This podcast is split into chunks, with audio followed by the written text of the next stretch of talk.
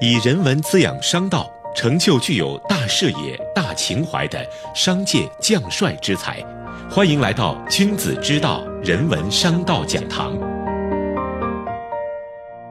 本节目由复旦大学 EMBA 和第一财经广播联合制作播出。群体的命运在很大程度上是由权力结构设定的，国家、市场、社会与家庭。是命运的主要塑造者，命运的政治学追问的是一个最基本的正义问题：如果我们的命运具有某种外部性，那么我们应该做什么呢？本期节目，复旦大学国际关系与公共事务学院副院长熊毅涵教授来为我们解惑：中产阶级如何逃脱内卷的魔咒？题目是：为什么中国的中产阶级更焦虑？我是声音转述人杨申。眼下衡量社会经济地位最精准的指标是什么？看居住小区。今天的精细分层社会中，人们的财产性收入差距变得比较大。国家的统计数据对于财产性收入有低估，因为收入透明度很高，财产性收入不高。对于一个特定职业，你虽然不知道具体的收入数字。但你大概知道他的收入区间，但是现在财产透明度极低，房子越多的人越不告诉你他有多少套房子。第二个表现是阶层的居住隔离。现在这个社会，如果按照一个人的职业和受教育程度来衡量他的社会经济地位，有时候并不一定完全准确。更加准确的是什么呢？你住在哪儿？一说你住在什么样的小区？大家就能够判断出你大概属于什么样的社会地位。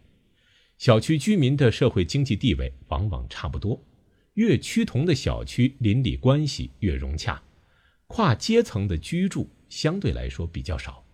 第三，消费社会与消费区隔。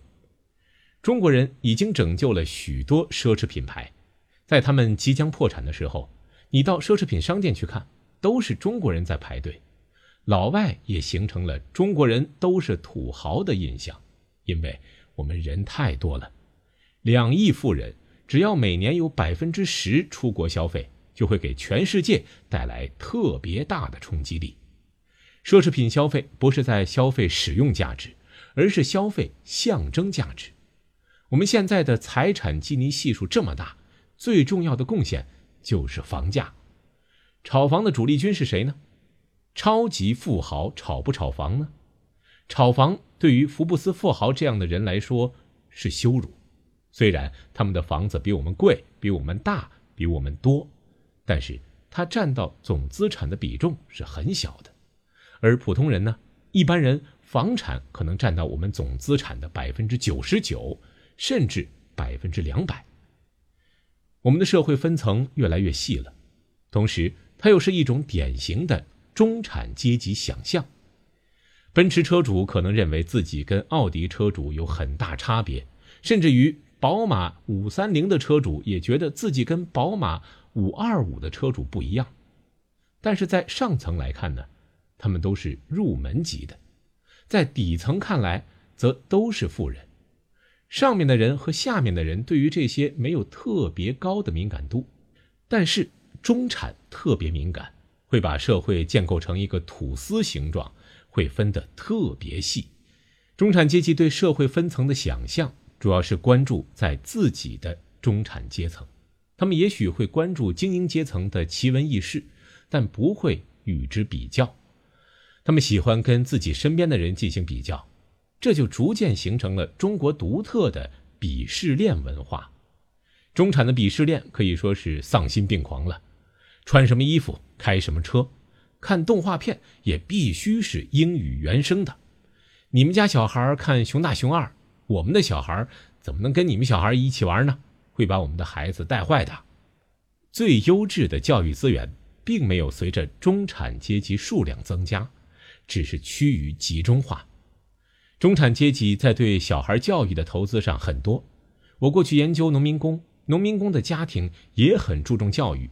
他们会说：“只要我的孩子能考上，哪怕念到博士，倾家荡产、贷款借钱，也会让他念书。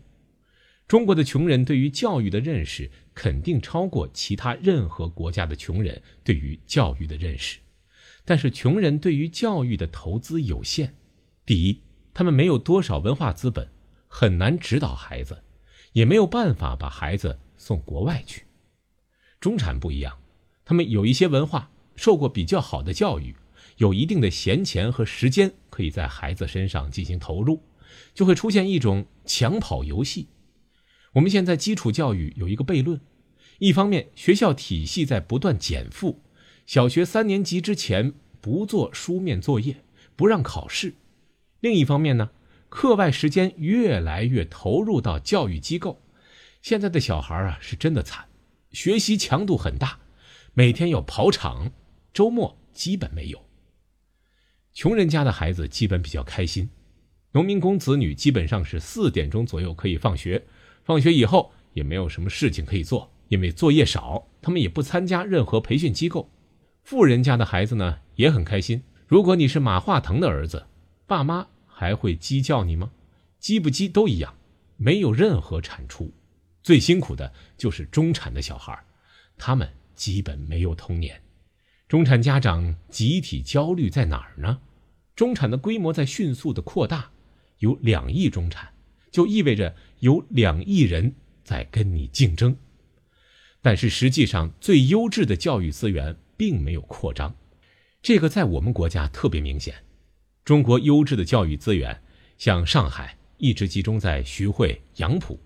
公办名校很稳定，不太变的，高中资源也一直在趋于集中化。上海现在什么格局呢？四大名校加七宝，就是所谓的超级中学。我是湖南人，湖南在过去有很多很好的县级中学，有的学校每年能考不少的清北。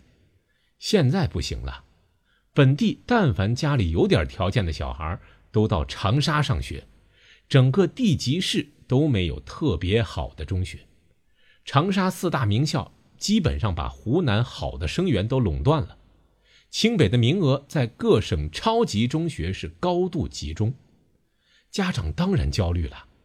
以前考上海前二十名的中学都是很好的中学，现在必须进前五才感觉到这是好学校，这个给家长带来的心理刺激还是非常大的。